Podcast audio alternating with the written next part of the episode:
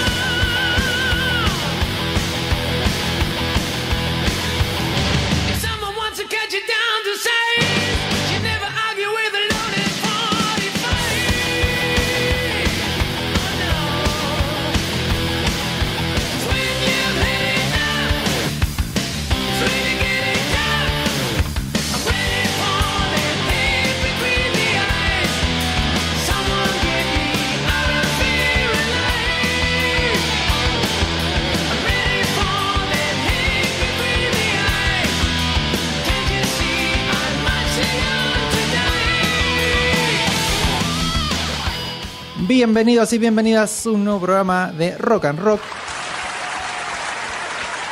Programa número 58. Casi, casi 60. Ya estamos Casi. ahí, estamos tocando los 60. Hoy tenemos un invitado especial. ¿Especial? ¿Vos decís? No, tan especial lo diría. Especial. Espe- ahí, ahí va esa, ahí, va- ahí va Eso queriendo. puede ser. Es un invitado especial que han escuchado ahí en algún otro programa, el querido Beto Villa. Muy buenas tardes. Todavía no me echaron, eso es lo peor. Y por ahora. Por ahora, ahí está. Y quien está comentando aquí, al que está en mi siniestra, la querida Nancy Jaime. Buenas tardes. La colo dicen por ahí. La Dicen, nueva Colo. Se ha sumado al equipo de las Colos, tiene un luquete. Ya le vamos a sacar fotos. vamos a mostrar. equipo, me encanta. Así que tenemos ahí la, propia Shirley. Ahí está, Eh, ahí ¿por está. qué no? Eh, Me está. falta, me falta, ¿sabes lo que me falta? Bueno, pero los apodos es el mejor. Ah, sí, es verdad. Ya es está, verdad, listo. Lo. No, no, no.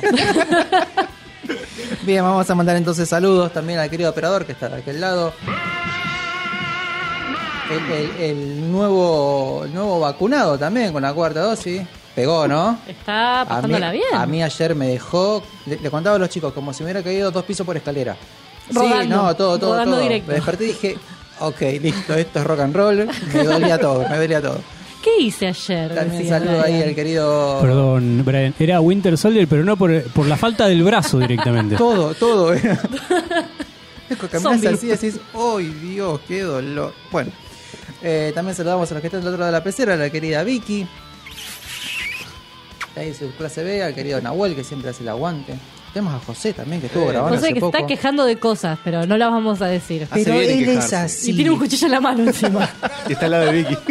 Es un crítico quejón que está bueno lo que dice. Tiene, tiene Eh. Toda su Sí, forma. está bien. Yo me acabo de ganar un libro de su programa, así que no voy a decir nada malo, porque la verdad... Hoy no es el día para tirar piedra. No, no, No. no, no, para nada. Estoy muy contenta, me estoy llevando el libro a mi casa. Claro, espera tener el libro en tu casa y después te Ahí ya me puedo quejar, pero no me lo puedes sacar. Igual viste cómo es todo, el tiempo va pasando, ¿no? Y se va como dice, las cosas se olvidan. Más Está en. Argentina. Bueno, Tenemos oh, oh, no, me- no- no entremos ahí. No. Hoy es feriado. Hoy es feriado. Feliz Güemes. Feliz Güemes. el gran Güemes para todos. El gran Güemes, un gran amigo de San Martín. ¿no? Lo pueden ir a visitar ahí a La Pampa y Figueroa Alcorta, que tenemos el, el Güemes de Capital, igual al Güemes de Salta, pero más chiquito. Mira, más chiquito. Mira, Sí. vos no tenías ese dato. Sí, sí, sí, es igual al que está en, en Salta Capital, pero más chiquitito. Me encanta esa cultura que trae aquí la querida. Nancy. Me cosa impresionante. Le mandamos un saludo y un abrazo al querido Manuel Ceronero, ahí que hace un poquito de pre pro y postproducción.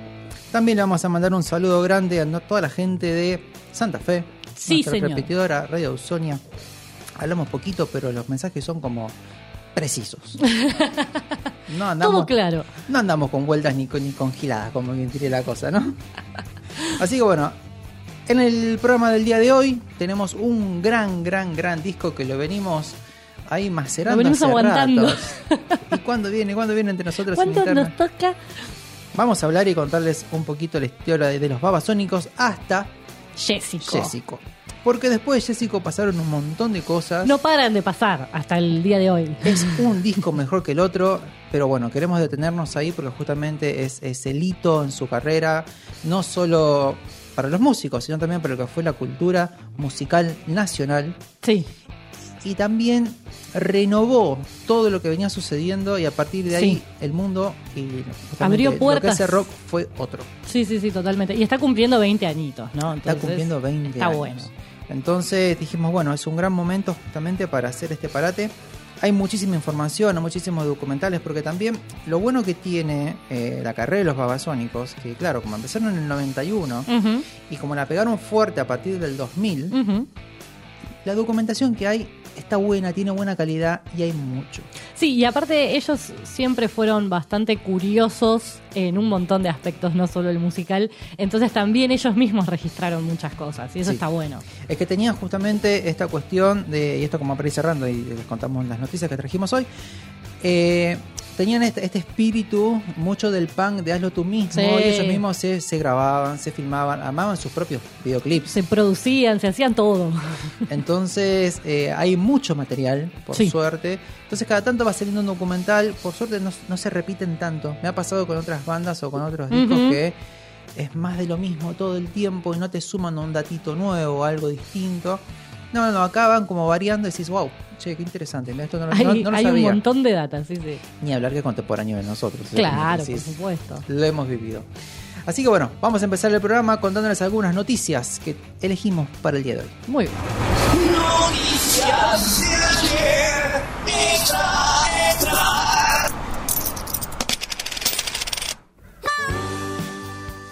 Y vamos con la primera. Andrés Ciro Martínez va a programar un show en Qatar, Ah, bueno, prepárate, para alentar a la selección nacional.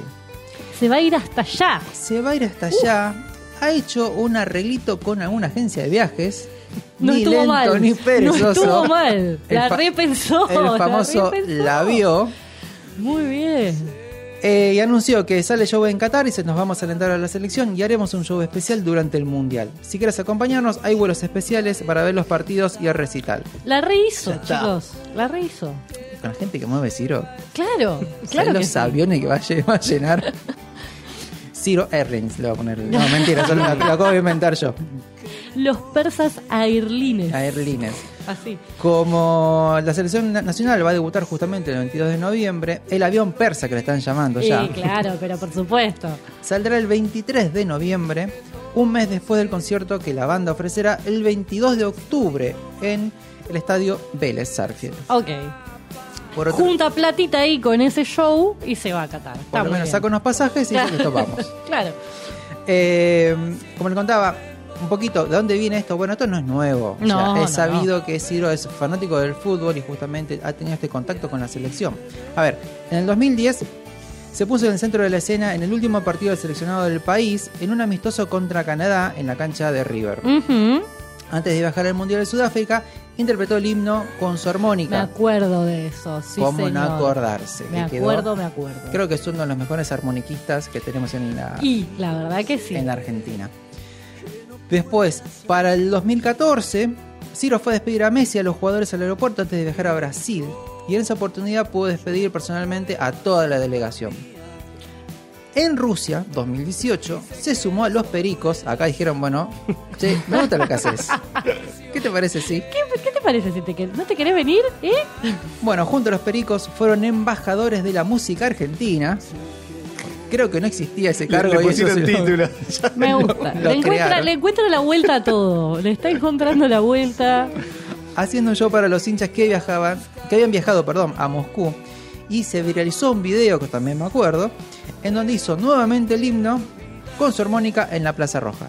Mira qué bello. Eso está, ya 2018, la tecnología ya ayudaba. Sí, sí, sí, mucho más. Así que bueno, vayan juntando sus morlacos. Ahora, yo digo, ¿no? O sea, Ya ir a Qatar debe ser bastante caro. Sí, es. Para el mundial debe ser bastante caro. No Más. sé, no, no, no me imagino. O sea, lo que pensaste por dos, Claro, más un show allá. por tres. Estamos hablando de, de- claro, una inversión. Yo entiendo que hay gente a la que le gusta mucho y seguramente vale la pena, pero estamos hablando de que no, tampoco todo el mundo va a poder hacer esa Yo creo que acaba de empezar a decir, yo vendí el auto para... No. Ah, bueno, está bien. Bueno, está depende de qué auto. Yo hipotequé la casa Ay. y me separé porque me echaron y todo. Eso Porque la hipotequé sin preguntar, claro, sí. Eso suele Entonces, suceder. bueno, a ver qué sale, ¿no? Porque es un momento también complicado nuestro, nuestro como Argentina. Claro, sí, sí, sí, para poder hacer un, viaje a algo que maneja otra moneda que no es la nuestra, estamos hablando de una inversión importante. Sí, sí. sí, sí. Así que bueno, vamos a ver cómo prospera, cómo va sucediendo. Me imagino que esto va a tener toda una cobertura, de esto va a haber un vivo. Seguramente, seguramente. No digo DVD porque es una antigüedad, pero va a haber No, seguro ya eso no, no. Un Abuelo. documental y para mí debe estar amasando todo en su cocina. Pero diciendo, segura, sí, seguramente parte de lo que ya tienen planificado, si ya incluso está el avión, si está toda la cosa, va a haber seguro como después un registro lindo de todo el proceso, porque no se hace siempre. No, y si está acompañado de alguna bandita más, porque esto por lo Seguro. general a veces hay varios que se suman a la Sí, y además si funciona, de repente se abre una beta de negocio de acá en adelante para cuanto torneo internacional haya. Lo importante es ser el primero. Uf, ¿cómo? Puede Marca que funcione o no. Pero ser el primero es Eso seguro. lo mejor que te puede pasar. Tenemos más noticias porque también en estos días Fito Páez agotó las entradas y sumó una segunda función en el Movistar Arena. O sea, no, so- no contento con agotar las entradas, dijo, bueno, entonces hagamos otro más. Está muy bien. Capaz que no creía que iba a agotar tan rápido y dijo, uh, No, pero eh, no sé si lo notaron, pero esta cuestión del aniversario del amor después del amor, como que revivió una cosa así como muy en general, como que toda la gente se acordó del disco y se acordó que le gustaba. De repente fue como. ¿te acordás del amor después del amor? Gran disco te ¡Qué digo. ¿eh? discazo! Sí, sí, sí, la verdad es que sí. El 29 de septiembre es la primera fecha que habían planteado y la que ya no, no tenemos entradas más. Hizo una segunda justamente para el 30, para el día, para el día siguiente. Es parte justamente de la gira El Amor, 30 años después del amor, ¿no? Eh, 30 años, chicos. 30 años pasaron. Estamos hablando de que es un disco que me acompañó prácticamente toda mi vida. Eh, así que, puff, mamadera. Eh, va, a pensar- va a empezar el tour el 24 de septiembre en Córdoba. Y va a estar tocando en Estados Unidos, en Venezuela, en Uruguay y en Chile. Tranca, palanca. No es que va a ser dos Movistar Arena y nada más el tipo, ¿no? No, Digamos. Vamos a sumar un poquito más y qué sé yo, uno o dos departamentos más, dice. Exactamente. Bueno, tengamos en cuenta justamente que el disco, que había salido en junio del 92, por eso en este mes está de cumpleañito, eh, se convirtió en el más vendido de la historia del rock argentino. ¿Es cierto? O sea, le fue bien desde el momento, me parece, la pegó. Eh, y el tour va a seguir incluso el año que viene, o sea, no contento con todo esto, el año que viene todavía va a continuar y va a tocar en Brasil, Paraguay, Perú, Ecuador, Colombia, México, Costa Rica, República Dominicana, Puerto Rico y Estados Unidos, Canadá, Israel, Europa. General, como, wow. Se fue de viaje para todos lados, Calmate, básicamente. Eh, pero no solamente esto, sino que también parece que van a hacer como una reinterpretación del disco, que me imagino que con el hecho de tener que, de alguna manera, no digo desempolvarlo por completo, porque hay temas que son clásicos y que los debe seguir tocando siempre en todos sus shows, pero al estar haciendo una gira por el disco, seguramente lo volvieron a revisar y volvieron a ver todos los temas y demás, y parece que va a salir una grabación de una nueva versión del álbum. ¿Qué opinas al respecto? Ay, no sé, mira. No sé. Por un lado, eh, teniendo en cuenta que Fito en sí es un artista que continúa activo al día de hoy, que sigue sacando cosas nuevas, no me parece mal, me parece interesante. No es como una remasterización de un disco de alguien que está muerto, digamos, ¿no? Como pasa con otros Sí. artistas. Entonces, si es una reinterpretación propia desde el- su recorrido hasta hoy, eh, puede ser interesante, no sé. No sé si sacaría todo el disco de nuevo. Por ahí eso es un poco mucho. Una selección de temas. Yo que pensaba es justamente esta cuestión de la maduración de las voces. O Mm. sea, son 30 años, la voz a Fito le ha cambiado, es una realidad. Y convengamos que es un tipo que le gustaba gritar un montón.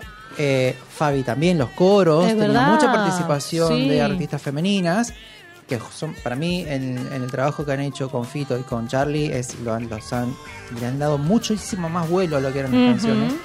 Y también están grandes. Entonces, quizás es, no, esto crítica acá desde que estoy sentado frente a un micrófono, ¿no? Pero por supuesto. Eh, una cosa es quizás ir a buscar a los mismos músicos o a los mismos, y otra quizás es renovar un poquito el staff de músicos invitados. Sí, tranquilamente, porque Fito aparte es muy buen productor. Hay mucha Y- pelota, es verdad. Sí. Y suele estar igual también muy a la vanguardia. Siempre está eh, bancando gente nueva. Siempre está bancando grupos nuevos, artistas nuevos. Así que se me hace que tiene muy buen oído para saber Sí. también, en todo caso, quién le puede dar esa transformación. O sea, lo que él dijo al respecto fue, la idea es transformarlo, volver a visitarlo y hacerle cosas nuevas. Entonces, si la idea parte desde ahí, me parece que por ahí tiene la tiene tranquilamente la capacidad de encontrar cuáles son esos nuevos ingredientes para ponerle al disco y decir, bueno, ¿qué más puede dar esta canción que en ese momento dio esto y ahora por ahí se les ocurre otra cosa? Ujú. Sí, por otro lado también lo que tiene es que Fito Páez tiene un, un- un séquito de fans que son, pero a prueba, son... Son los que agotaron las funciones en un toque. Son de amianto. Vos le Sí. pones Fito Páez y te lo compran. Lo Son- que sea, Es sí. una locura que tienen por el flaco que decís, bueno, ok, uno lo entiende, más allá de que te guste no el género y lo que haga, algunas canciones o no. Sí, sí, total. Tiene, tienen un, un fandom. Una base importante, sí, sí, Sí. Para mí puede ser interesante ver qué hace, eh, más que nada con esto que decíamos, ¿no? Según a quién pone al lado y cuál es esa idea de transformación que trae, yo creo que puede haber cosas muy interesantes. Sí. Así que bueno, vamos a ver qué, qué, qué sucede también. Lo bueno es eso, ¿no? A ver, bueno, qué va a hacer. Igual tiene que volver a gira, esto seguro estamos hablando Falta de un acá. montón. Pero para mí igual también a- ahí hay algo. Se va a ir macerando también en los propios ensayos, en las presentaciones en vivo. Todo eso también le va a dar una impronta, me parece a mí. Sí, con los músicos que se lleve. Para mí eh, va mucho por ahí. Ujú. Va a tener esta cuestión de, bueno, a ver, con quién funciona mejor y, a ver, eh, es un sibarita de la música. Sí. Entonces va a elegir los mejores y está también en un lugar en el cual no creo que escatime en lo que es costos, por lo cual le va a poner todo. Sí. Más pensando en un disco que fue tan icónico para también para la música y el rock nacional. Estamos hablando de un disco que en 30 años uno lo vuelve a escuchar, tiene cierta frescura. Sí. Eh, bueno, el tema que tenemos ahí de Cortina. Eh, es muy lindo, tiene canciones muy, muy lindas. Y hay canciones, justamente ayer estaba reescuchando este disco, que es uno de los pocos que escucho de, de él. Eh, hay cosas hechas en piano muy parecidas a lo que hacía Charlie. Claro. Ellos, a ver, Tienen- ellos compartieron Sí, banda, sí. no, o sea, ellos ya ni hace mil años. Pero bueno, uno ve como estas cuestiones, como cada uno siguió su carrera y tienen como esas cositas que comparten. Sí, como hay varios puntos de contacto eh, y puntos justamente de lejanía. Creo que son búsquedas muy distintas. Eh, pero este disco en particular me parece que también tiene eso. Tiene la capacidad de que le gusta al que no le gusta Fito Páez, así de esa base del fandom de Amianto.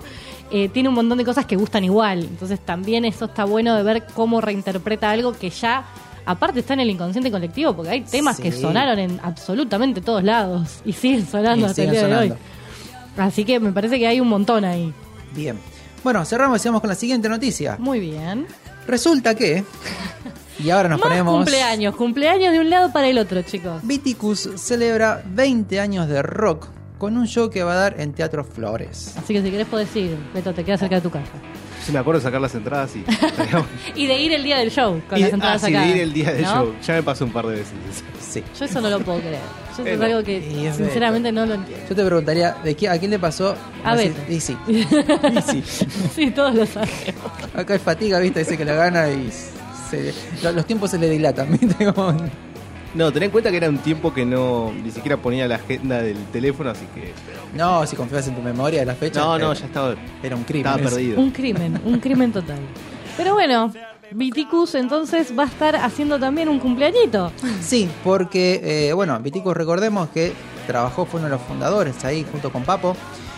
Y estamos hablando de Viticu Berenciartúa, ¿sí? conocido en la música, acá me encanta, como el canciller. Si hablan del canciller, Tenés que tener un apodo que sea el canciller. Y estamos hablando de, de hard rock y de heavy. o sea, estamos, Es fuerte. acá se pisa fuerte.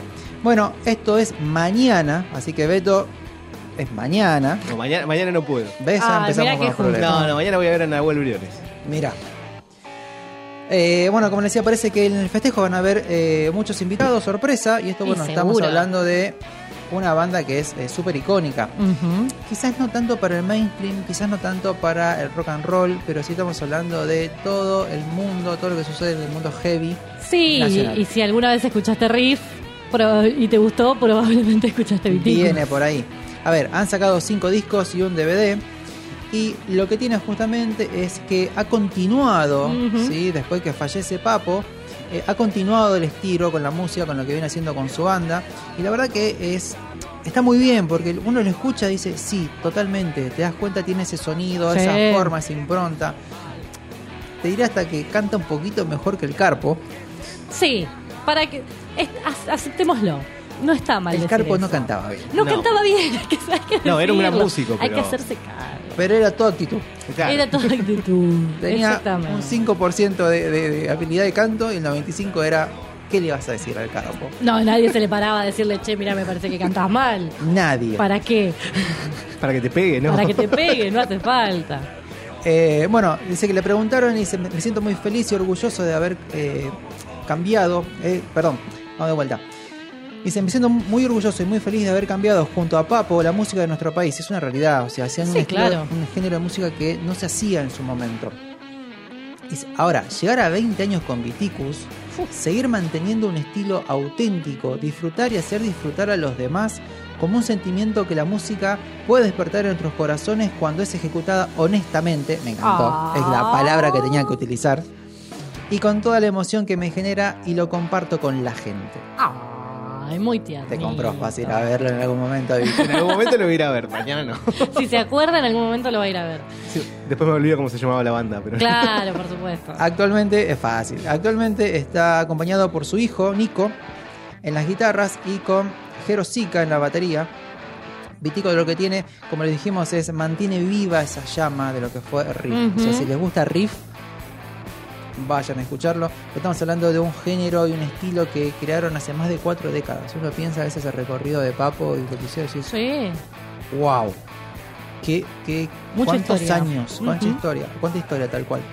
Eh, así que bueno, esa es la última noticia y vamos porque trajimos Sí, trajimos un estreno nuevamente. El single de la semana. un single de la semana. You guys ready? One, two, three, one, two, three.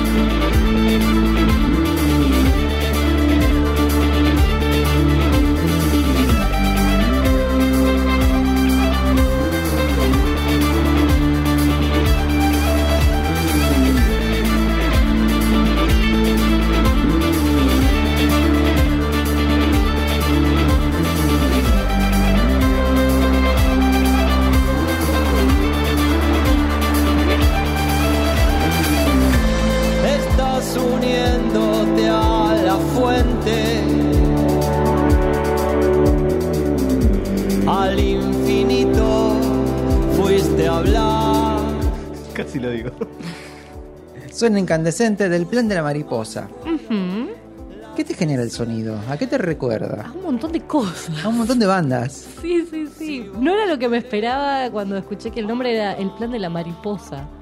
Aunque lo primero que pensé es nadie desconfiaría de una mariposa, que es de Mm. Bart Simpson, básicamente, ¿no?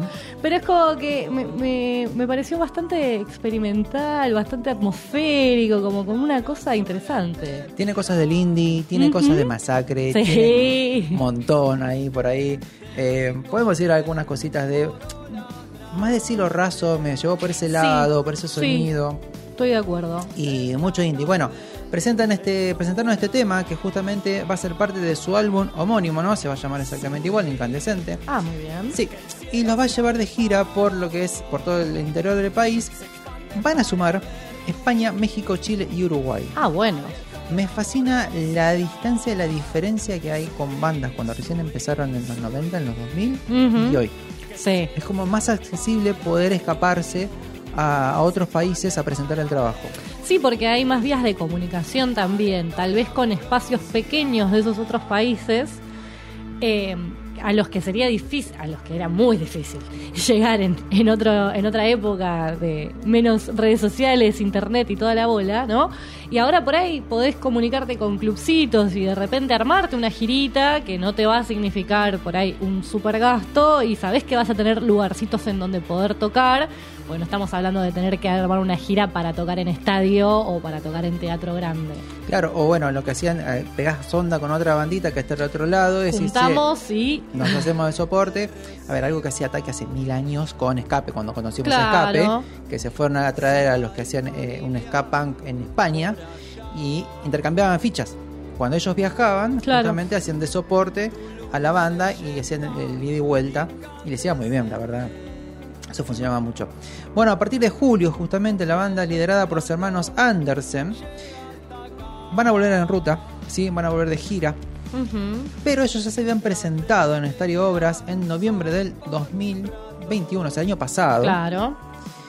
Eh, y generó realmente un hito. Y sí, llegar a Y obras, hacer llegar una obras, Es, es, un, es un punto importante. llenar a obras y meter por lo menos la mitad de la gente que tiene la Ya capacidad. está, ya Bueno, está. Estás hecho.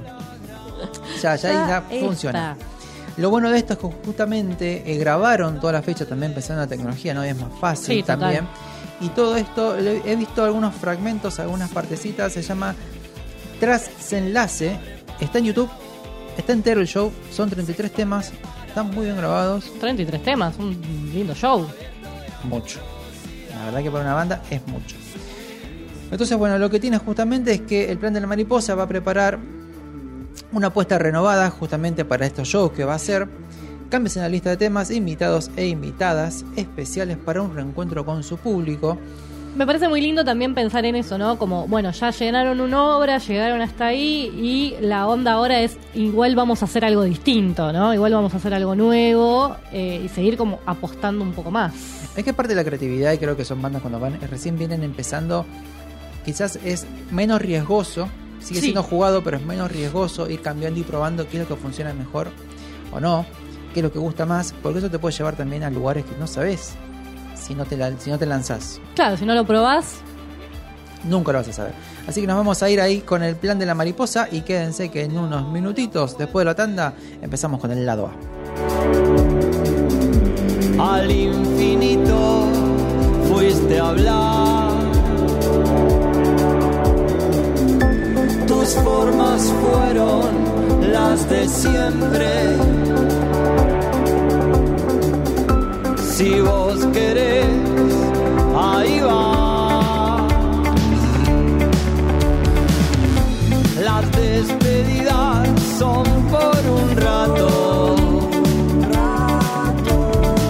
Tu camino, un abrazo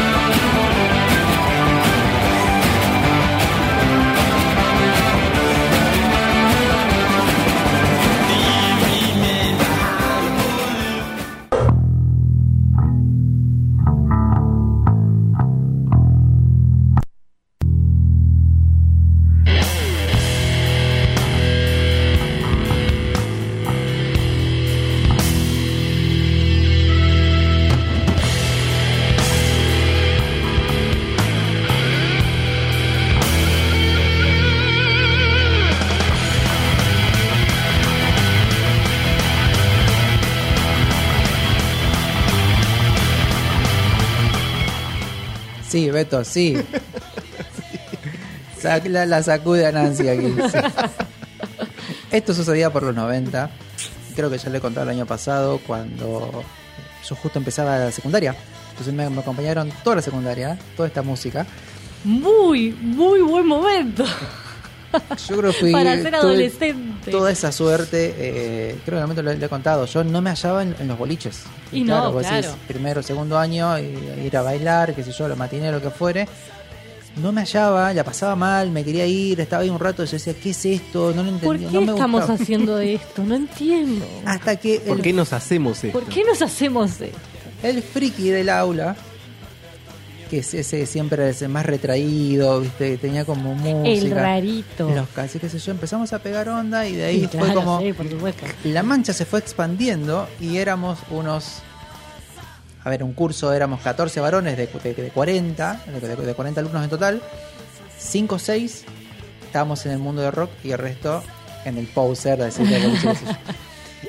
Y eso nos llevó a ir a ver Sí. banditas del under. La que va, la que va, las banditas de Lander. Y bueno, así conocimos a los babasónicos, por ejemplo. Los babasónicos se formaron allá por el 91, emergieron como parte de lo que fue el nuevo rock argentino. Y acá, banditas para recordar, y tengo una que vas a decir, sí, tenemos que hacer. Juana la Loca. Por supuesto. El otro yo, no. Peligrosos, Cancelación, cancelación, pero bueno. peligrosos gorriones y los brujos. Ah, pensé que estabas diciendo que el otro yo era peligroso, está bien. No, no, no. Peligrosos gorriones. Y gorriones. Tiene unos temas muy buenos. sí, eh, Peligrosos Gorriones tienen temas muy lindos, muy Escafandra. lindos. ¿Eh? Escafandra. Claro, sí, sí, sí, sí, Temazo. sí. Tiene Bueno, temazo. Estas bandas venían surgiendo justamente en lo que fue el nuevo rock, porque claro, veníamos en la estela de Soda. Exacto. Lo más moderno, para hablar normal y pronto, era Soda. Y todo lo que venía sucediendo ahí, Sumo ya se estaba extinguiendo. Mm. No había muchas cosas nuevas. Habían bandas que venían más por el lado de rock, pero más pesado. Recién empezaban por ahí divididos. Y teníamos, después teníamos por el lado, teníamos Papo que venía haciendo lo suyo. Claro, pero riff. también otra onda, Sí. no, no la misma búsqueda por No ahí. había nada o el que- espacio que estaba ocupando. Tal eh, cual. eh, No había Soda nada en lo que estabas naciendo como el rock alternativo de los 90. Ujú. Entonces, en el plano local teníamos justamente eh, teníamos estas bandas. Eh, Babasónicos siempre estuvo liderado ahí por Adrián Dárgelos Rodríguez. Abrazo, cariños. Cada vez que, cada vez que lo escucho hablar es como. Qué lindo que es escucharlo hablar. Ah, tiene- Qué lindo que es escucharlo Esa hablar. mente que tiene es fascinante. Fascinante. No me atrevería a hacerle una entrevista. No sé, no, no sé si puedo, no sé si puedo. No sé si puedo repreguntar porque me pierdo en sus palabras. Está como muy documentado. decís, Sí, ¿Qué te pregunto? Con el babero al lado, ahí está.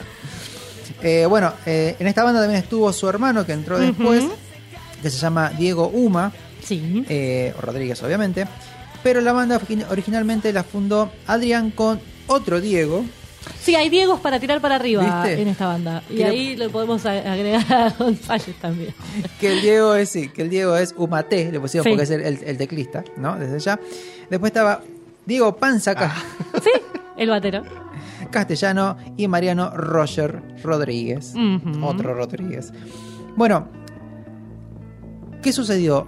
Cuando la primera idea que ellos tuvieron fue decir, che, hagamos algo distinto a lo que está sonando hoy.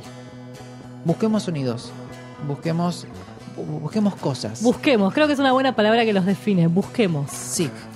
Y esta búsqueda de sonido hizo que eh, se diferenciara muchísimo.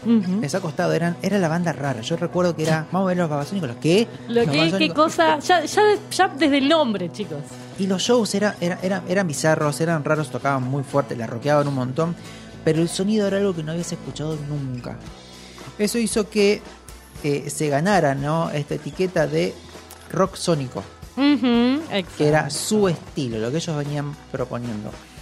Eh, por otro lado, esto los llevó a ser tan de vanguardia que empezaron en cierto punto a liderar lo que fue el under. Porque en todo lo que pasaba en el under, estamos hablando de Masacre, estamos hablando de Catupe con su momento, de Ujú. un montón de bandas que no, no habían salido del mainstream. Y lo bueno que tenían eran la diferencia entre ellas. Compartían el mismo espíritu, compartían la misma idea, eh, eran muy próximos con su público, pero tenían identidad propia. Claro, la- o sea, musicalmente las búsquedas de cada uno eran diferentes. Tal cual. Bueno, para el 92, eh, el tema que estuvimos escuchando anteriormente es Degeneración, es su primer hit Sí. del primer disco, que se Es llama divino Pasto. ver el video, verla a Dargelos con esos pelos largos que no tienen nada que ver con, con el luquete posterior. Y bueno, muchos años han pasado, Pero 30 por años. supuesto. Ese disco lo trabajó con Cerati, con Gus Cerati, Otro que tenía visión para, para producir cositas. y nada más y nada menos que con Daniel Merero. Claro, desde ¿Qué ya. decir? Si tenemos que hablar de vanguardia, de tipo que están 10 pasos adelante, Lo tenemos a Melero. creo que Melero y Cerati son como dos grandes. En este momento habían firmado con Sony. Sí, Eso lo lleva después a hasta el 94, donde justamente sale el segundo disco que se llama Transamba, Transezomba. Transezomba, gracias, eh, donde fueron teloneros de Inexes Sí, y de Depeche Mode. sí. Tiene sentido, tiene sentido, está bien. En este momento, y fíjate cómo todo va, va- va cuajando, se suma otro integrante, que es Walter DJ Peggin, que era la primera banda a nivel nacional que tenía un DJ en vivo y en los discos. Y de hecho estaba pensando en eso mientras hablábamos que justamente de generación, el tema que estuvimos escuchando de Cortina primero eh, es de Pasto, que es el primer disco del 92. Ese disco ya tiene una versión remix del tema dentro del disco, lo cual también es rarísimo para las bandas de acá, como Sí. que, que ya tengas un remix en el propio en el propio disco de uno de los temas es un montón. Es que los papas todo el tiempo tu- tu- coquetearon y tocaron Sí. la parte electrónica y van y vienen y después meten la parte de ritmos, hacen unas cosas en vivo, son fascinantes porque eh, tiene una multiplicidad de ritmos y, y de, de- de temas que, es- que son shows buenísimos como los armas, son experiencias muy muy lindas. Bueno, continúan su carrera para el 95, llegan a su primera obras de la mano de los brujos y peligrosos gorriones, me acuerdo la fecha, una fecha muy muy linda. ¿Por qué pasaba esto? Porque bueno, era el nuevo rock nacional y no llegaban solos a llenar Claro, una obra. Yo solo no te lleno el obras, pero si nos juntamos, hacemos una fechita estaban buenísimas, eran fechas.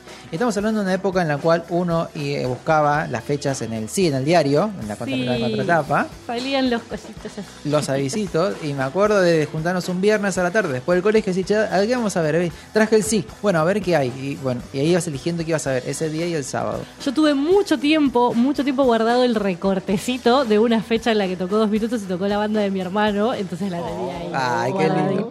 Bueno, pasaban cosas así. Lo mismo que ir a, a la fecha y resulta que tocaban dos horas después, tres horas después. Ah, sí, empezaban a las dos de la mañana y vos te hablabas de a, la- a las 10. Desastre. Pero ya sabías que la banda principal tocaba después de las 12, después la una por lo general. Ya estaba en la cultura Ya del estaba era así. ¿Para qué vamos a ir antes? Te decía, no, si van a tocar retarde. Allá por cemento y todos esos Sí, lugares. claro. ¿Qué teníamos? Bueno, 96 sale Dopador, Dopádromo. Dopádromo, sí. Un disco más experimental de lo que venían haciendo. Eh, y es lo que les abre la puerta de Estados Unidos y Latinoamérica. Ahí es de repente, bueno, ahí aparece mm, Viva Satana, que fue un tema que la pegó mucho, y Perfume Casino, que es una cosa hermosa. Claro, pero hasta este, hasta este, hasta este momento tenían como temas sueltos que Sí. pegaban mucho. Sí, No exactamente. tenían como un álbum que la queda- pegara completo. Exacto. Sí. Para el 97 sale Babasónica, Ujú. que está grabado en Estados Unidos, claro. Ellos se fueron, presentaron, tocaron, dijeron, che, ya que ¿Por qué estamos no acá, grabamos algo? grabemos aquí. Ya que estamos, dice. Sí. Vamos a grabar. Bueno, y de ahí se traen este disco. En el 98 sale sí un mega hit, que es Desfachatados, Sí. que es un single a beneficio de los refugiados de Kosovo. Ah, no sabía eso, mira Sí. vos. Salió, con, hicieron un disco especial para, para a beneficio de los refugiados y ellos metieron un tema. Mira qué bien. En el 99 editan Miami. Una de las mejores portadas de disco de la historia. La de Sí, Miami. siempre tuvieron la cuestión artística muy muy buena. Sí, sí, sí. Donde telonean a YouTube Ajá. en el estadio River Plate. Ya estamos hablando de que de a poquito, mirá cómo suben escalones los muchachos. Pero ¿qué pasa? Llegamos a los 2000 Y todo se va. al mismísimo demonio. Demonio. Se va el DJ, Sí, termina el contrato con Sony, sí. arman su propio sello para reeditar discos porque justamente venían sacando remixes en el, en el camino, que eso era re interesante porque vos tenías el disco y querías ir a buscar el remix que ellos mismos habían trabajado. Em, como le decía, se va el manager, Sí, ¿sí? también. se va Cosme y estalla, empieza, en realidad empieza a, ver, a sentirse el olorcito a quemado de Claro, lo que che, viene, viene como un, un, olor- un, un humito de allá que no sé qué, qué se está prendiendo. Me parece que algo se va a incendiar. Algo se va a prender fuego. Así Sí. que vamos a empezar el disco escuchando Los Calientes, justamente. tema con que abre Jessica.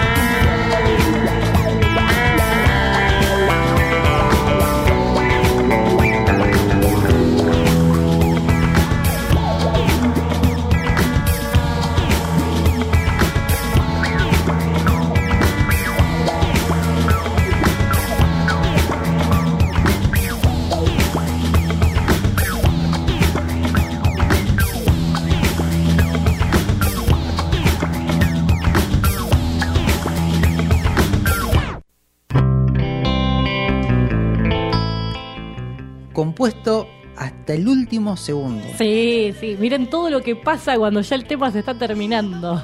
Una construcción, la verdad que es fantástica, es un discazo, se lo súper recomendamos. Salía ya en el 2001, en julio, a mitad de año, y en diciembre se iba todo en el mismísimo diciembre se demonio. iba todo el mismísimo demonio.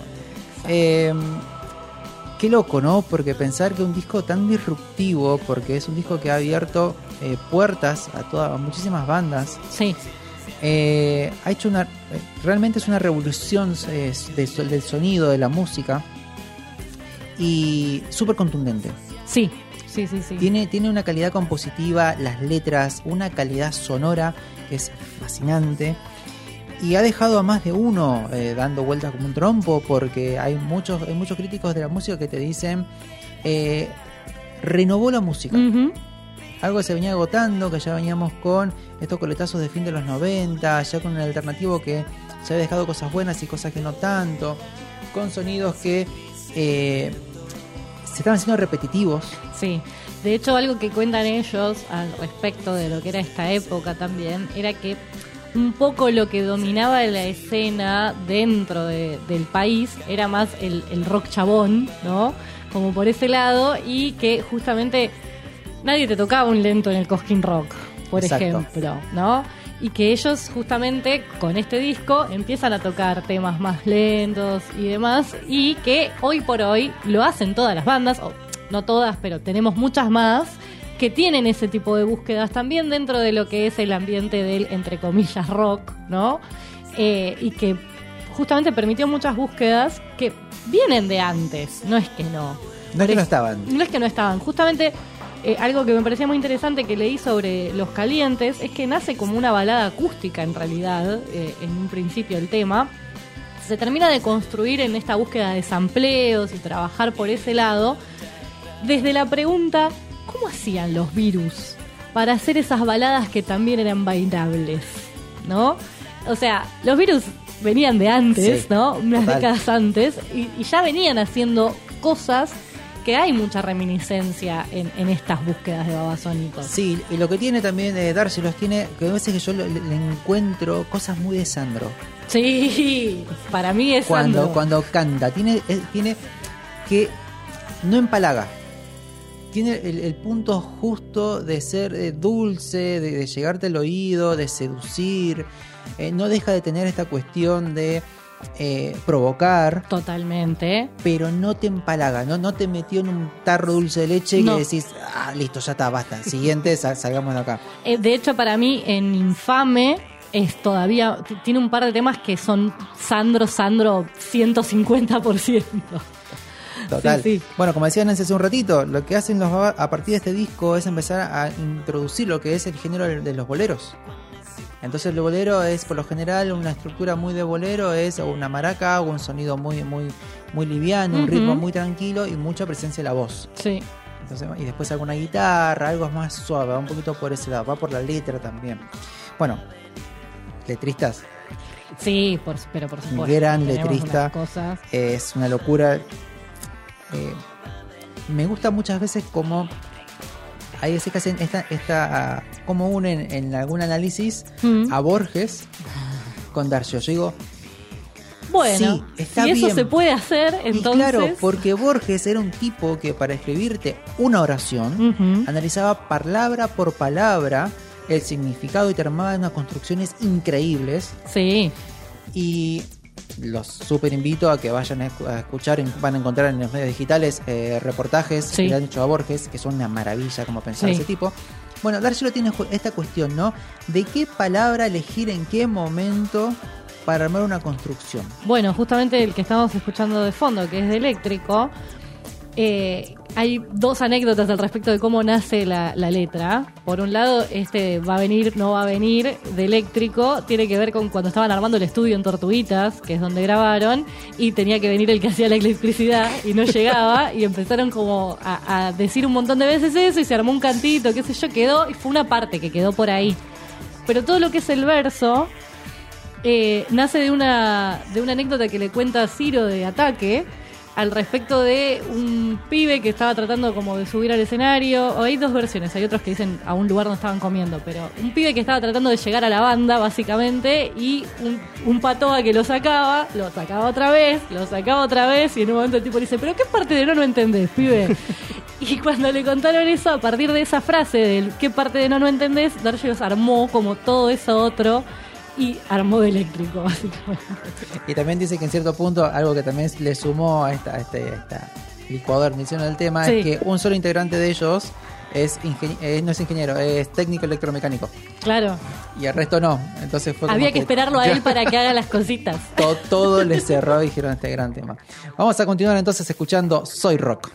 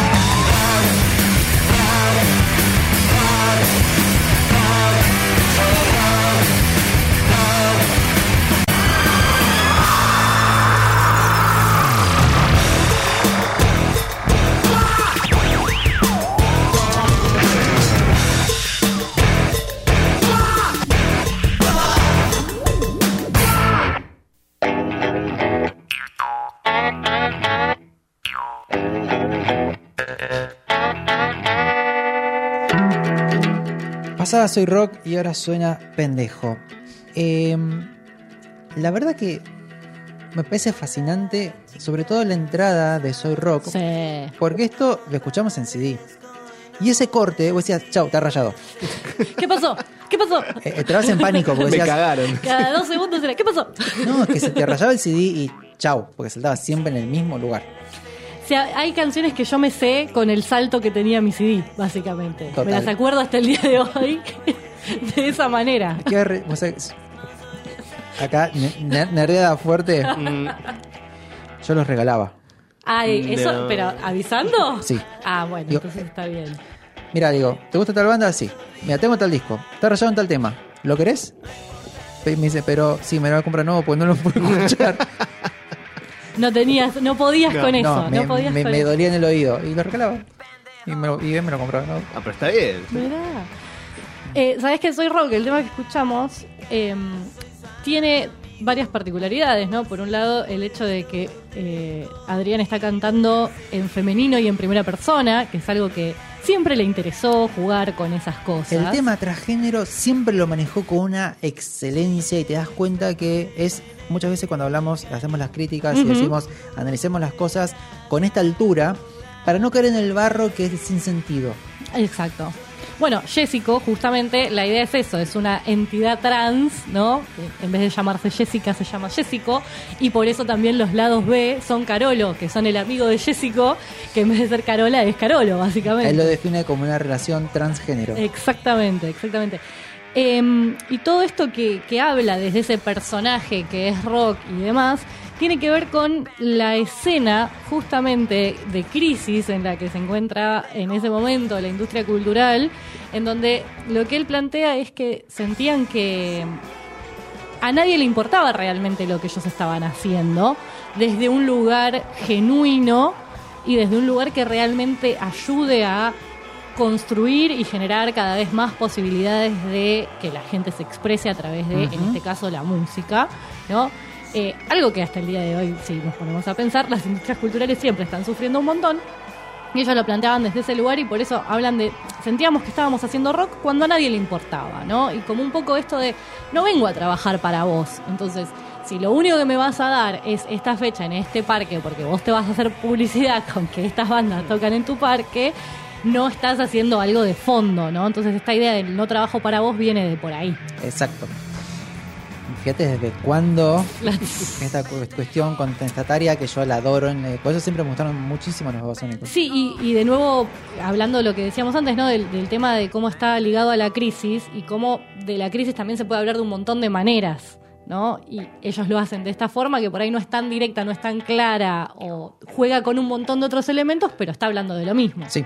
Sí, y bueno, sumar, ¿no? Sumar desde otro lado. Muchas veces cuando, esas, todas las discu- discusiones que tenemos, o sea, eh, eh, no, no caer en la simpleza de decir, no, desconstruir, no, no, construir algo nuevo, distinto, diferente, y como tiene que ser o como consideras que tiene que ser, y las críticas con fundamento. Entonces, bueno, los babasónicos siempre fueron una cuestión de eh, muy, muy, muy luchadores. Sí. Eh, y siempre, eh, ver, nunca olvidaron de dónde vienen. Y también cuando hablamos de Masacre, cuando hablamos de bandas, que eran bandas distintas. A ver, el, el gordo Wallace, el, Ujú. el incomprendido, andaba vestido eh, con sus vestidos Sí, skate. sí. Y era una forma de manifestarse. Entonces hay un montón de cosas que sucedían en el under que por eso a mí cada vez me gustaban más y siempre me gustó siempre moverme en ese ámbito porque me parece más auténtico Totalmente. que todo el poser y lo que está de moda y lo que está en el otro lado. Siempre me dio como ese contraste. Eh, siempre fuimos los menos, pero no importa. No, pero que tiene que ver también con, con una desfachatez en algún punto de aquel que realmente lo está haciendo solo por el propio gusto de expresarse y que todavía no tiene un montón de otras limitaciones o que busca no tenerlas también. Exacto. Así que bueno, vamos a cerrar entonces este lado A escuchando El Loco, que fue corte y fue un hitazo.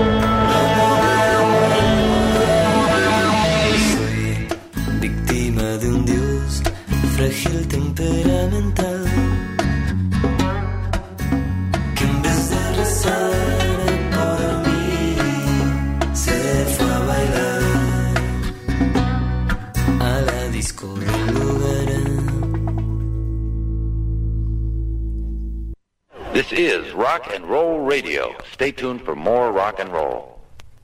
Because the world is run by the man. Who? The man. Oh, you don't know the man? Oh, well, he's everywhere. In the White House, down the hall, Miss Mullins, she's the man. And the man ruined the ozone, and he's burning down the Amazon, and he kidnapped Shamu and put her in a chlorine tank, okay? And there used to be a way to stick it to the man. It was called rock and roll. But guess what? Oh, no. The man ruined that too with a little thing called MTV!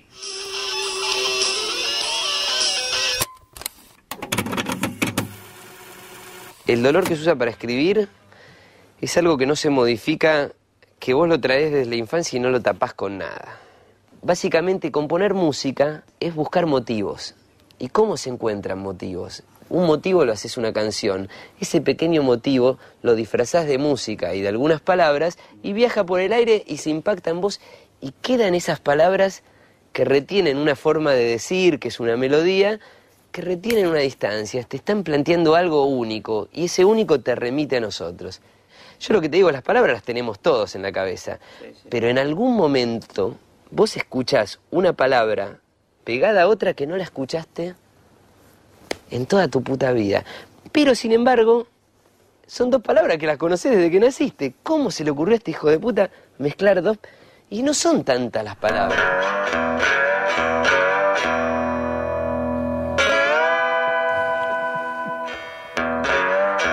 ¿Qué decirte? ¿Qué decirte? ¿Qué más podemos ¿No? decir? ¿Qué Dice. más? Ya está. está Ahí tenés, bien, que si tenés querés parte de las fórmulas, debe tener varias fórmulas Sí, olvidaste. por las cuales construye eh, letras, ¿no? El gran Adrián. Son ahí justamente desfachatados la canción esta que les contamos, que fue un single que para... Fíjate, ¿qué tema? O sea, hagamos un tema para participar por tal causa. Sí, Ok, listo. Te hacen tremendo, brutal me encanta. canción. Este tema es fantástico. Las letras. Algo que también tiene justamente porque ha pegado y nos ha ido, les ha ido tan bien en Argentina por dos cosas. Uno, español. Sí, O sea, por supuesto. Nuestro idioma. Dos, la simpleza. Sí. No son letras súper rebuscadas, súper intrínsecas, que no sabes. O sea, no son los redondos. Mm. Que uno las canta y si y vos- y yo flasheo esto, y yo flasheo, y yo. Que y también está tres bueno. No, No, no digo- es que no, pero tiene una pregnancia por ahí, la simpleza Distinta. muy diferente. Sí, sí. Entonces, y tiene una poética también distinta, o sea, no está como... a ver, mi- mi- no, estoy comparando, son dos estilos distintos, que uno quizás es más rebuscado, más complejo, y este como que encuentra el punto justo. Es porque uno se queda y la- es- a mí lo que me pasa con los basónicos es que hay frases y hay, hay oraciones que me quedan como rebotando. Sí. Y dan dos vueltas y decís, está buenísimo lo que acaba de decir. Sí, sí, sí. Bueno, justamente, sabes que una de las cosas que había leído al respecto de, de lo que fue Jessico para ellos también, que por supuesto lo están teniendo que revisitar gracias a los 20 años y que todo el mundo les pregunta por Jessico. Eh, una cosa que dijo Panza en su momento, igual, o sea, cuando salió el disco, fue: con Jessico logramos más esencia que artilugio, porque a esa altura ya, ya habíamos experimentado, ¿no? Y justamente vienen de Miami, que es un disco con muchísimos más temas, Claro. tiene como casi 20 temas, con muchas más búsquedas, y como que ese fue el paso previo para que ahora puedan sintetizar. Como que Jessico logró sintetizar un montón de cosas, creo que desde todos los ámbitos, y me parece interesante lo que decís, justamente desde la lírica también, no solo musicalmente, sino también en cómo cuentan las cosas. Es que el momento cuando se, se juntaron para, para componer el disco, para armar el disco, tenían 30 canciones. Claro. Y el productor le dijo, no chicos, es un montón. Y más con la cantidad que están poniendo. Entonces de ahí es que sale justamente el, el lado B. Después Carolo, Tenían claro. 30 canciones. Y de acá quedan 12 nada más. Entonces vos fíjate, esta, también es esta, esta cuestión de cómo el músico crea y no para de crear y va sacando cosas y entra en un momento de súper creativo y súper de inspiración. Hay letras que son súper combativas, uh súper culturales, eh, plantean cuestiones o cosas, entran y salen de, temas que quizás no se hablan. Bueno, hicimos el programa de Ramte, ¿no? Quizás son más. Mucho más incisivos y que sea, quizás rozan lo violento en sacar cosas de tabú, porque te las tiran a la cara, realmente te tiran las cosas en la cara. Claro. Estos muchachos como que te ponen ciertos temas y ciertas cosas a pensar. Claro, él... es eh, una, como una propuesta. Ramsey te tira las cosas en la cara y ellos te dicen fiesta de farsantes en la espuma social, invítame a pasar. O sea... No se te dicen que todo, ¿no? Sí, sí, sí. Bien, vamos a continuar entonces con este lado B. Con la canción que continúa, es el séptimo tema, se llama La Fox.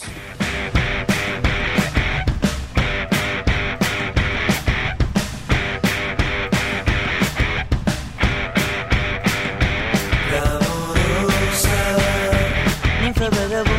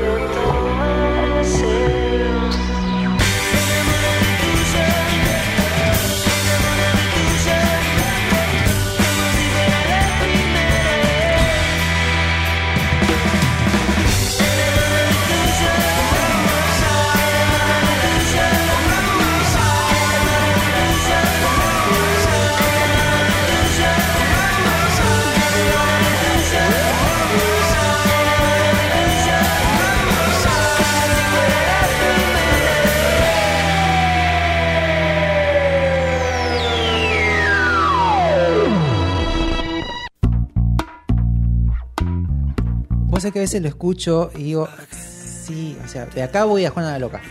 Sí, sí, Y- y- hay un recorrido, O está sea, bien. Después vino todo el mundo de, de, de Turf, ¿no? Pero por el sonido, ¿no? Uno va a buscar. Sí, Sí, sí, sí, como sí. que ahí no, hasta ahí No, no. hasta ahí no, no, no Juana quiero, Loca no está entremos muy ahí. bien. Ya no le gusta mucho. Y lo que me pasa, le contaba recién a los chicos acá en la mesa, es que son canciones que me invitan a dar la reescucha, Ujú. porque los voy a buscar. Digo, quiero escuchar tal canción, mm, no tanto por el ritmo y por la música, sino por la letra, Sí. por el concepto. Sí, sí, sí.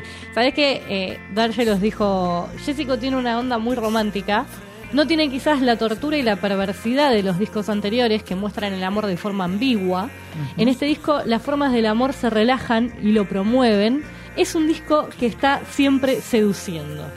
Estoy más de- no puedo estar más de acuerdo con este señor. Es que este muchacho tiene una forma de cantar. Pero aparte de los temas invitan a eso. Sí. Tiene como una búsqueda mucho más seductora, me parece. Sí, y totalmente, eh, lo que hablamos hace un ratito, tiene calidad. De nuevo, no, no, no te hace un bolero, no te hace una canción de ascensor pegostiosa como 45 grados en verano. Te hace temas más suaves que van. Tienen un vienen. equilibrio. Sí, tienen, tienen esta cuestión medio de vals, o sea, como que va, que viene. Hacen cortes, te ponen silencios, de repente te deja un instrumento solo sonando, Sí. un efecto, como escuchamos ahora Totalmente. y tiene una composición la verdad que es fascinante. Este disco, eh, como les contaba, en cierto punto cuando salió, obviamente los fans que tenían el balde en la cabeza, se Como pasa siempre, se vendieron, ¿no? qué Sí, sé yo, qué sé Mirá cuánto. lo que están haciendo. Y te aseguro que cuando Basónicos roquea, roquea y roquea fuerte. Y pueden rockear. Es y lo una hacen banda, cuando como te ponen distorsión y, y empiezan a atacar las guitarras, te pasa por arriba porque tiene unos temas buenísimos. Y bueno, a partir de este disco lo que incorporan son lo que dijimos hace un ratito, el pop, los boleros, se van más al el electropop, al dance. El electro clash, que es un subgénero por ahí que está medio olvidado, pero genera estas cosas distintas al Britpop. de jazz. Sí. Cositas del indie. Sí. Cositas del dance alternativo. Del pop rock, pues lo que hacen es muy pop rock. Y el folk psicodélico, que les da esa cuestión más etérea, más flashera. Así que vamos a escuchar ahora, a continuar con el noveno tema, se llama Jolly.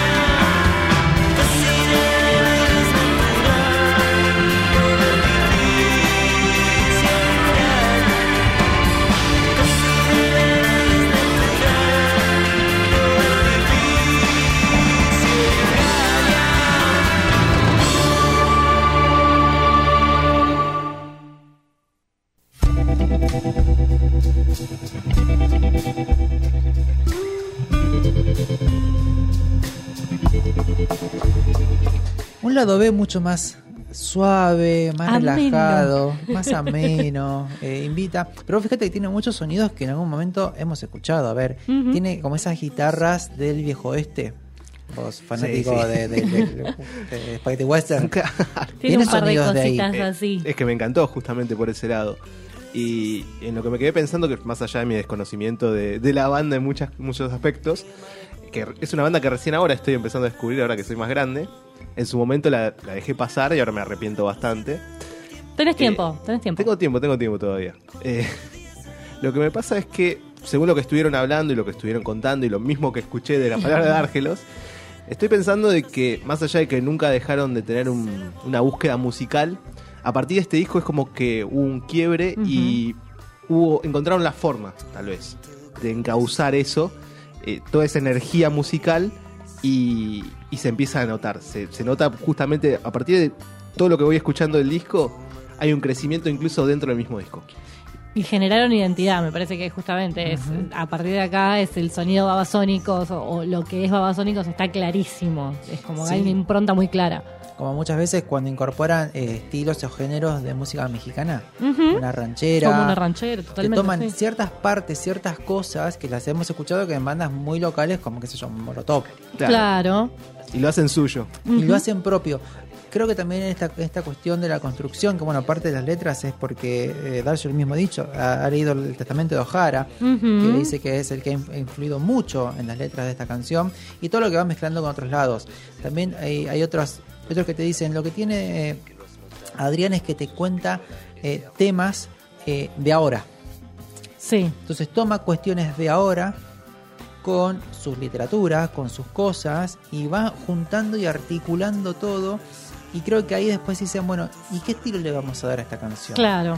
¿Y, Y ahí a dónde musicalmente lo vamos a contar? Sí. Entonces creo que ahí logran ese maridaje como casi perfecto, pues las canciones son redondas todas. Ujú. Y es- Bueno, sabes que en términos de producción, pensando en eso que decís, de, la redondez de los temas también, eh, ellos siempre fueron productores de sus discos, siguen siendo productores de sus discos, pero en este caso lograron justamente trabajar con Andrew Weiss, que era con alguien con quien venían colaborando en discos anteriores, pero generalmente ya para la etapa final.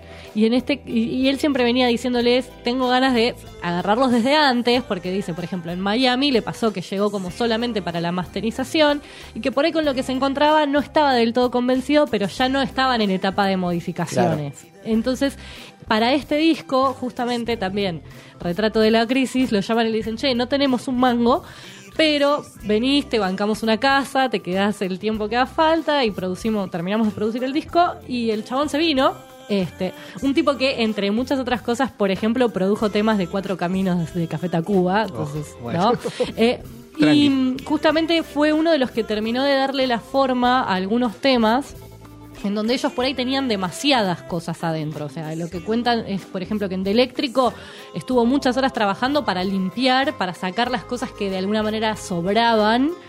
eh, y para elegir también los temas, por ejemplo, Fizz era un tema que estaba quedando afuera del disco porque a varios integrantes de la, de la banda no les gustaba y Andrew fue uno de los que luchó para que el tema quede adentro y terminó siendo corte. Fíjate. Pero bueno, es que también esta, esta vista del, del- del externo que está, a ver, es el que está afuera, pero en cierto punto está trabajando en cuestiones de mejorar lo que le lleva. Entonces es parte de la banda de otro lado claro. y, y les da la opinión diciendo, che, es mucho esto. ¿Por qué no sacamos algunas cosas? Y en las muestras, me imagino que deben haber Sí. decir, che, ¿sabes qué queda mejor? Porque bueno, a ver, le pasa a todo el que crea algo. En un momento uno no sabe, no para y por una inseguridad o algo le seguís agregando cosas. O estás tan enfrascado justamente en lo que estás También. creando que no podés salir de eso. en Te ese falta la perspectiva. Sí, y en ese sentido, y mismo ellos lo dicen, como que como productores lo que les suele faltar es aquel que los ayude a ordenar justamente todo. O sea, tienen un montón de búsquedas, tienen un montón de cosas abiertas, tienen ya 30 temas empezados. Bueno, necesitamos ordenar todo esto. Y ahí la mirada de afuera a veces ayuda un montón. Total. Y bueno, como dijiste ahí, perdón. Ah, no, no, no, igual ahí va lo que decía de encauzar también la energía o, Mm. o el, el tema de la búsqueda musical desde otra forma. Pero bueno. Tal cual. Como contaba Nancy en un ratito, o sea, sí, en el peor momento, en esta crisis que se estaba, se, se- se- se estaba a punto de explotar, Sí. que se, se desmadra todo en diciembre, en seis meses.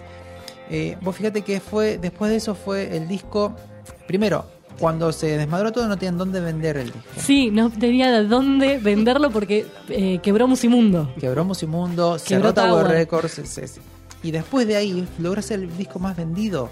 Y fue el disco del año por un montón de suplementos de revistas de diarios de críticos. Hasta fue nominado por el Grammy. O sea, fíjense lo importante y lo loco que fue esa época. Bueno, el día que tenían que hacer la foto de disco del año por el suplemento no, fue el día de los saqueos. Dicen, en la foto estamos todos con cara de ojete porque era un día muy raro para estar haciendo esto. Sí, y no querían irse de la quinta. no Claro, irse de la casa. sí, estaban ahí en Se- Tortuguita, estaban... Un par de músicos se quedaron por, por para cuidarle el lugar. Así que bueno, fue el lugar nefasto. Vamos a continuar entonces a escuchar el tema, uno de los temas que pedidos acá. Sí. Hemos hecho un cambio de agenda porque lo pidió aquí la niña que está en mi siniestra. Vamos a escuchar Camarín.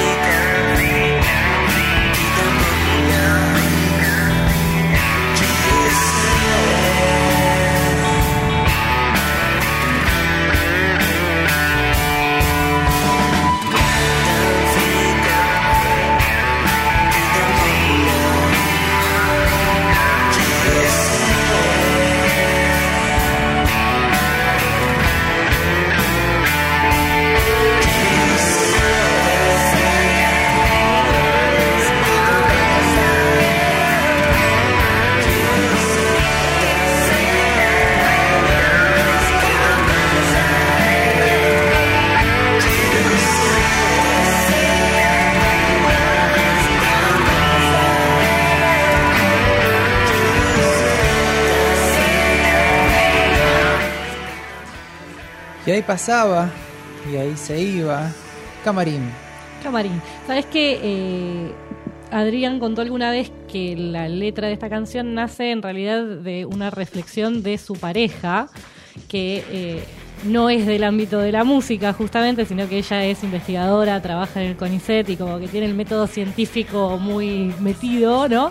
Y, y no entendía de dónde salían los criterios de la crítica musical, porque no los hay tan claramente. Exacto, exacto. Eh, entonces era como, en un momento ella se pone a reflexionar al respecto de eso y de ahí surge Camarín, esta idea de ser tan freak y tan popular y querer ser crítico de rock y todo lo demás. Es muy bueno. Y pataditas, ¿no? Sí, por supuesto, desde ya. Pataditas, pataditas con perfume para Tranqui, todos lados. Sí, sí, sí. Te, te patea, pero te da una caricia. Te acaricia con el pie. Así que bueno, y, y ya cerramos el disco. Está sonando ahí de fondo Atomicum. Que vuelve a rockear, ¿no? Vuelve otra Sí. vez a levantar como para que te quedes con ese último sabor. Y mientras lo escuchábamos, decíamos esto, ¿no? ¿Qué cosa? eh, cómo pensar el disco como una obra, pues esto es un disco que se escucha entero. Sí. eh, que tiene todos estos climas y no decae. Que el, le hemos criticado muchas veces a muchos discos. Que hasta el tema 7-8 Va para también, arriba. Y después son olvidables todos porque te das cuenta que quedaron ahí, bueno, lo de relleno. Hacía falta llenar el disco. Hacía falta cerrarlo. Así que bueno, por último, un documental que les puedo recomendar que se llama La historia de rock en tiempos convulsos, ¿sí? Mm. donde hay varias cositas. De, es un documental hecho por Pop Art, que es la, la- Claro. el sello que tienen ahora.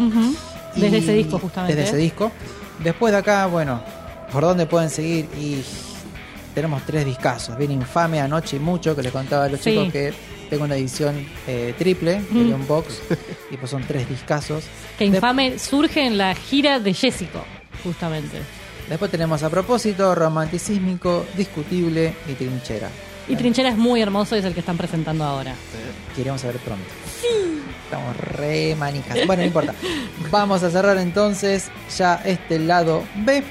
Y quédense que en unos minutitos viene el bonus track. No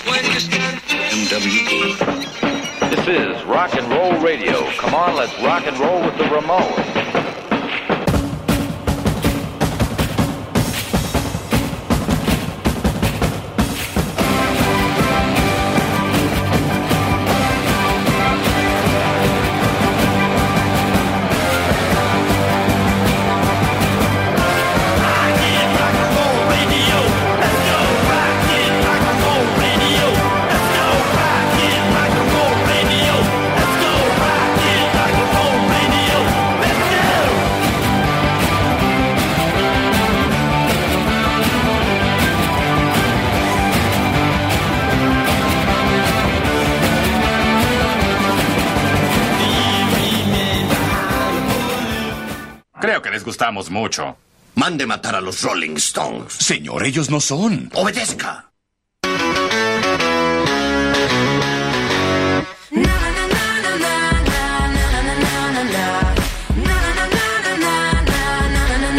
Suena Pink, suena So What y no se lo esperaban. Y que te vayas al infierno, viejo Claro. carcamán.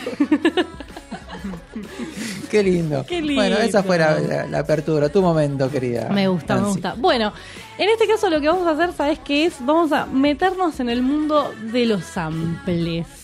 Y el sampleo de canciones. Me gusta, me gusta. ¿Sí? La, esta investigación de los babasónicos este, durante Jessico y un montón de las cositas que estuve escuchando me hizo tener ganas de hablar un poquito de, de eso. Pero entonces vamos a empezar como por una introducción de qué es un sample o qué es samplear, básicamente. Cuente. Es tomar un fragmento insistente de una canción, puede ser un pedacito de la letra, puede ser un sonidito nada más, puede ser un ritmo, una melodía, puede ser incluso un compás entero o varios, ¿no? Para usarlos en una nueva composición y lo ponemos en contacto entonces ahí con otras cosas, con una nueva letra, con otra instrumentación y demás. Y incluso a veces también se le modifican cosas, se modifica el tempo, se modifica el pitch, se modifican distintas partes ¿no? de la canción para que tomen como un nuevo significado. De hecho, hay usos en donde el sample original se vuelve irreconocible directamente y otros donde es bastante reconocible, como este que estamos escuchando de Cortina, que es de eh, el tema que abre el disco nuevo de Catriel acá en Argentina y está teniendo dos samples, uno de Virus mezclado con uno de los Beatles. Eso te iba a decir. Wow. Y después ya empieza todo lo demás, sus propios beats y todo eso. La- el, el uso del sample, o por lo menos la masividad del uso de estos sampleos, viene del hip hop, del mundo del hip hop. Ahí es como donde nace, donde se usa a pleno hasta el día de hoy. Y la electrónica, por supuesto, también hace lo suyo. Pero la realidad es que también es algo que se fue extendiendo a todos los universos musicales y que hoy por hoy aparece mucho en el pop, en el rock y en un montón de lugares. Ahora, ¿cómo funciona entonces esto de agarrar y hacer un sample? Traje, para hacer una explicación muy didáctica, Muy traje bien. tres audios para que veamos la construcción de una canción a partir de un sample. Entonces vamos a escuchar un primer audio que tiene justamente un pedacito de la canción original que se usó.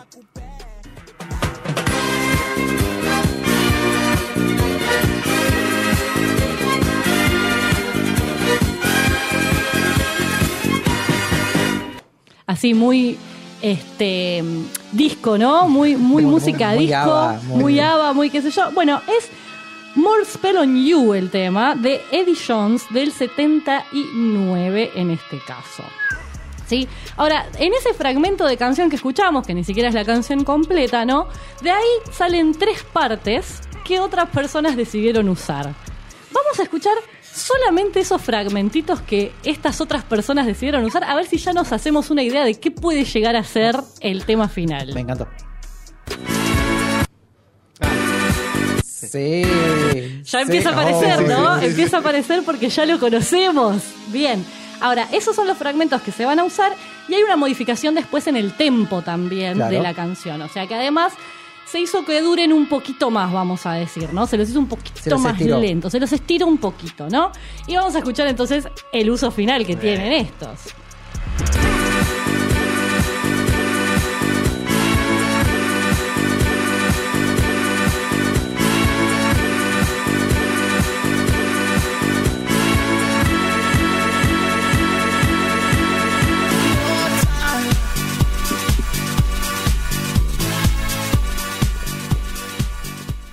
Ahí los tenemos. De memoria. De memoria. Discovery hacer memoria. Bien, bueno. Lástima que se separaron. One More Time de Daft Punk del disco Discovery, que es un disco que trabaja mucho el sampleo, más allá de que ellos siempre lo hacen, en ese disco en particular trabajan mucho a partir del sample. Y Sí. fíjense cómo ahí teníamos tres fragmentitos, algunos por repetición, otros por justamente eh, encontrarles un nuevo orden dentro de la composición. Y te terminaron armando otro tema distinto, obviamente con otros elementos agregados aparte de ese sampleo, ¿no? Claro. Pero es la base de la canción, básicamente. Entonces estuve buscando algunos de los mejores usos o los temas con mejores samples, etcétera, etcétera. Y hice como hacemos siempre eh, en este programa y tiré la lista a la mierda y elegí los que yo quería porque así funciona, ¿no? Y ya está. Entonces, No te convencieron. no, no me convencieron. No, bueno, porque Sos también... No, pero pasa mucho, obviamente, que había mucho del mundo de- del hip hop, por ejemplo, que por ahí no es lo que nosotros más traemos. Exacto. Y decidí buscar cosas que por ahí nos quedan un poquito más cerca.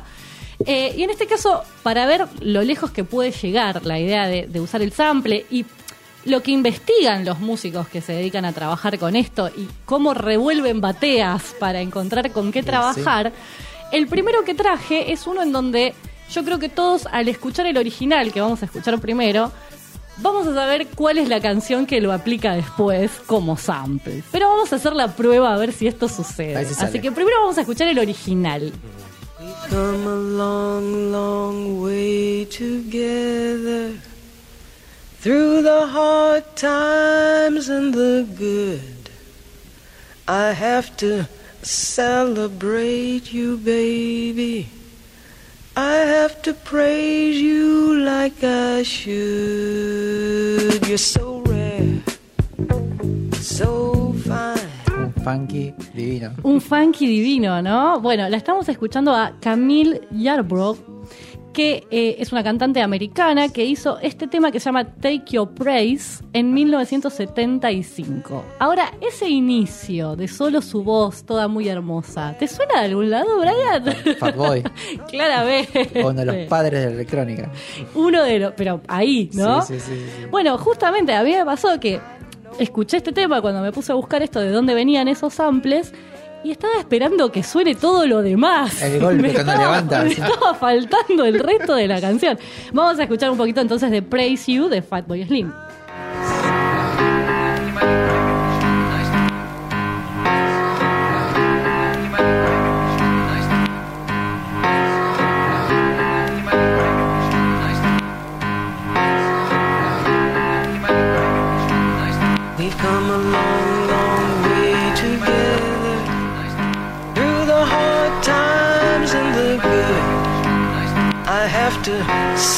Celebrate you, baby. I have to praise you like I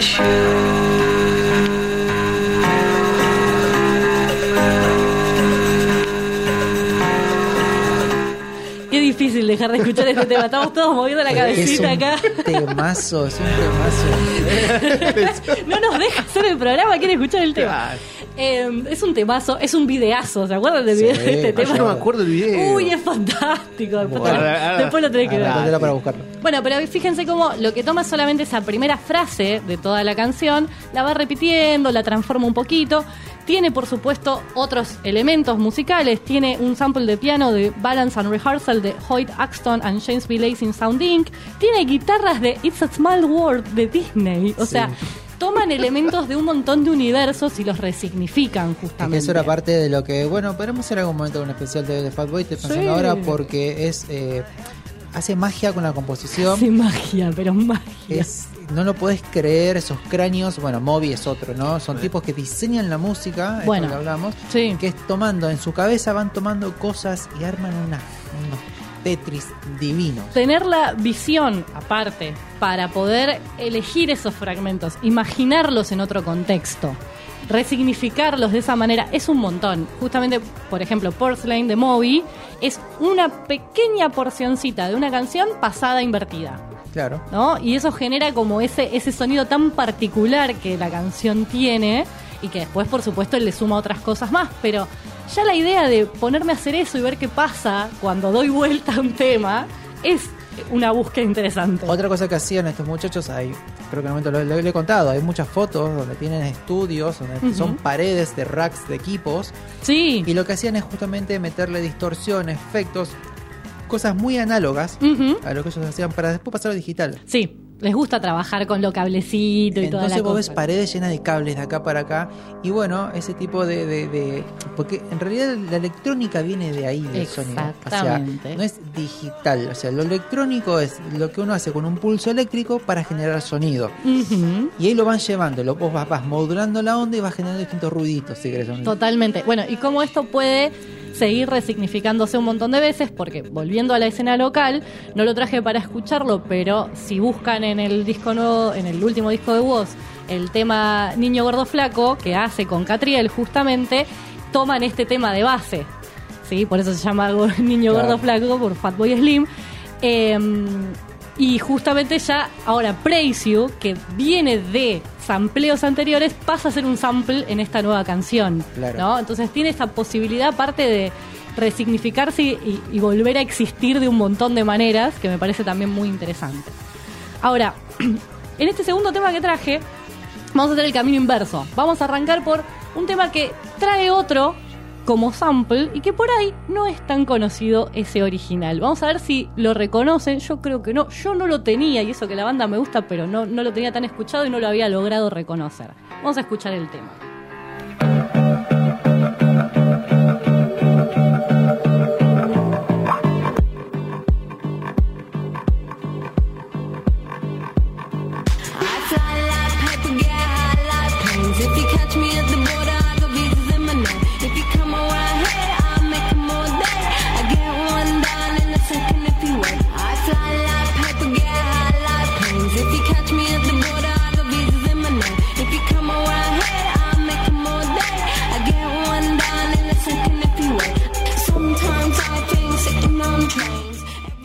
Lo que estamos escuchando es Paper Planes de MIA, mía, del 2008. Lo tienen escuchado Sí, el tema, sí, ¿no? Ha, ha sido número uno un largo tiempo. Sí, en todos y lados. suena por todas partes y tiene un montón de ruiditos lindos y todas esas cosas. Ahora, ¿reconociste algún otro tema? No. No, ¿viste? Pero en algún momento eh, hay algo que Hay algo es que la me- repetición. Hay algo que llama en esa repetición, ¿no? Pero no sabemos qué es. Bueno, vamos a escuchar el original de donde sale el sample.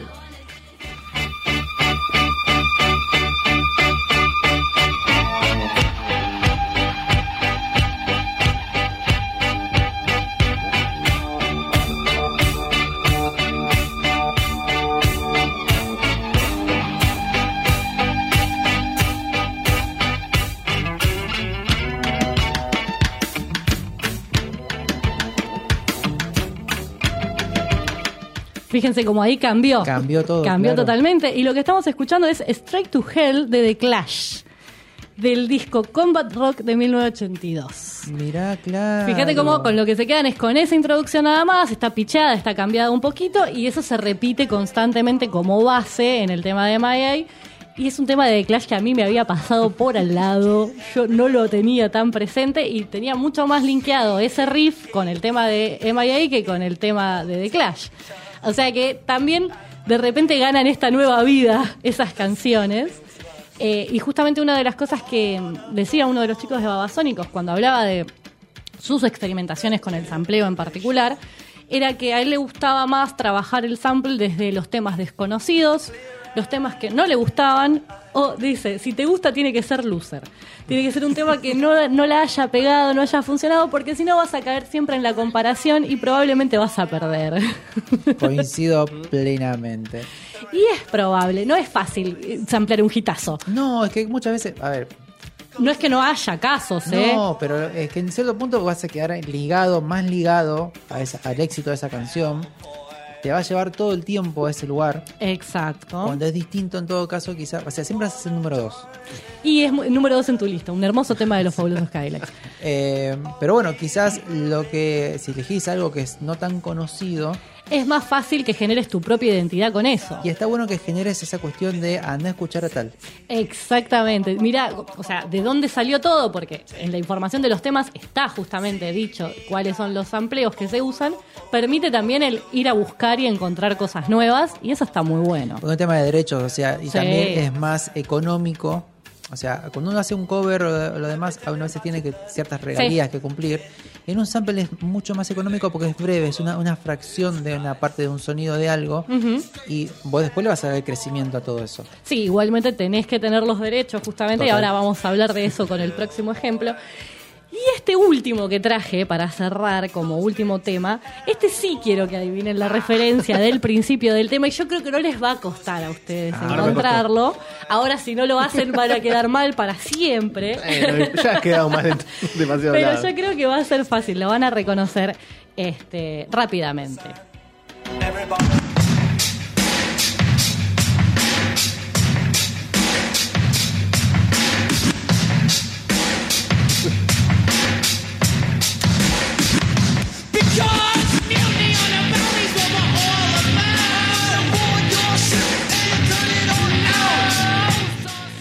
Estamos escuchando a los Beastie Boys, ¿no?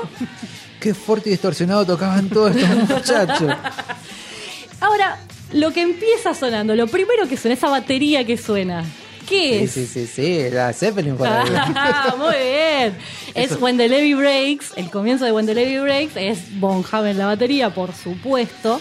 Pues fíjate que astutos porque cortan cuando entra la guitarra. Exactamente. Tienen solamente la intro de Bata, la repiten incluso, y la guitarra que le meten después es de Sabbath.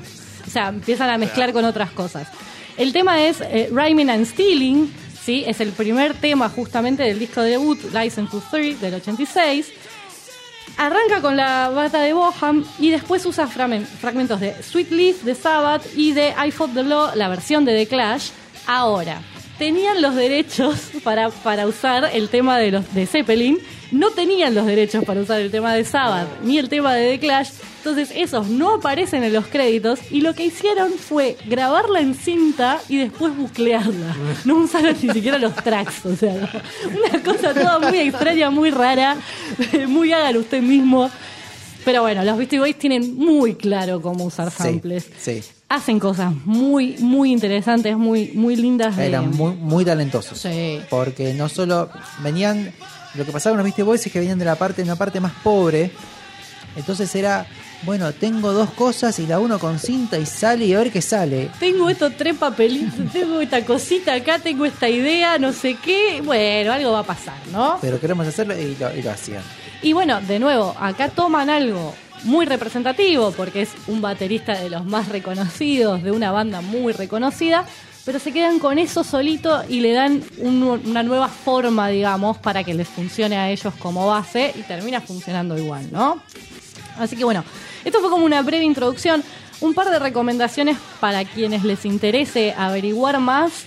Eh, justamente en YouTube hay un canal de una de un software, o sea, en, sí son un software para hacer este tipo de cosas que se llama TrackLib y tienen todo un apartado que se llama Sample Breakdown, en donde justamente hacen esto que escuchamos al principio con el tema de Daft Punk, ¿sí? Lo hacen con un montón de temas. De hecho, el disco Discovery de Daft Punk está completo y Sí. muestran los samples de todos los temas. Hay varios de Fatboy Slim que son interesantísimos. Hay muchos de Drake y de un montón de otros hip hoperos también.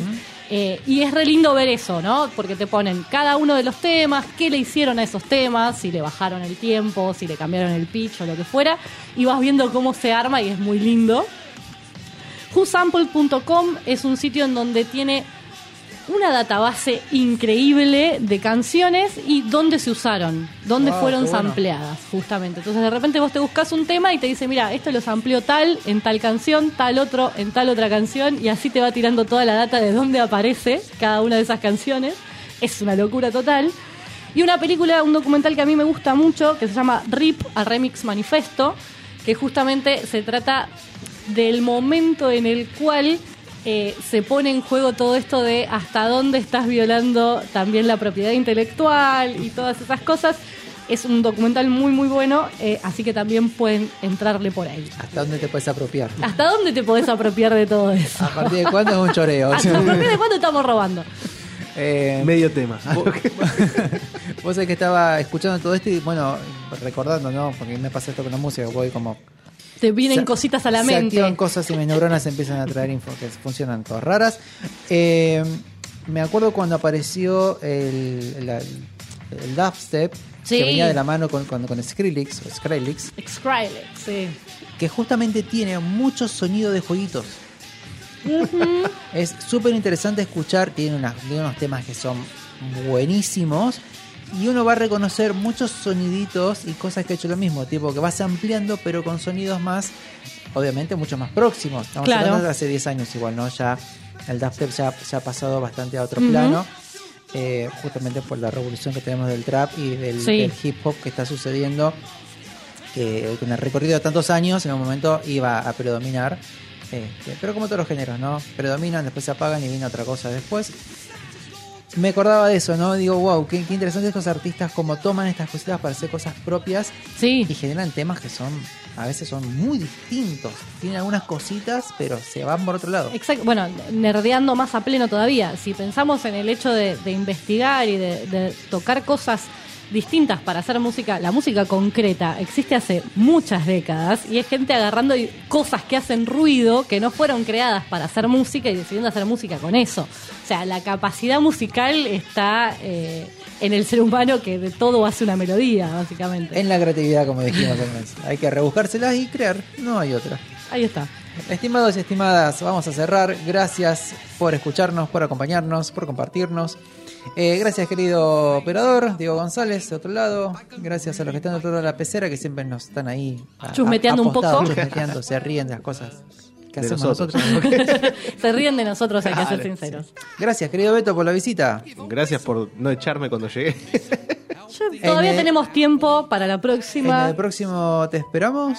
Y vamos a ver, que, que lo que sucede- quiero estar porque es Porque un- quiere me- me estar. interesa- no, no, me interesa mucho el, el programa que viene. Muy bien, entonces vamos a hacer que eso suceda. Querida Nancy, muchas ¿Qué gracias. Ay, sí, pero mire, usted se lo merece. Ay, Ah. trae una magia. Así que bueno, los esperamos el viernes que viene. A las 2 de la tarde, como todos los viernes. Recuerden cuidarse mucho, cuidar al que tienen al lado. Vean el lado más brillante de la vida. Ay, recuerden que estamos en Spotify por todos lados, los podcasts, me olvidé Y pasar el mientras, chivo. claro, y mientras se cuidan, Claro. escuchan rock and rock en todas las plataformas. Pero bien cuidados. Por favor. Gracias, queridos y queridas. Abrazos, cariños y nos vemos la próxima. Chau.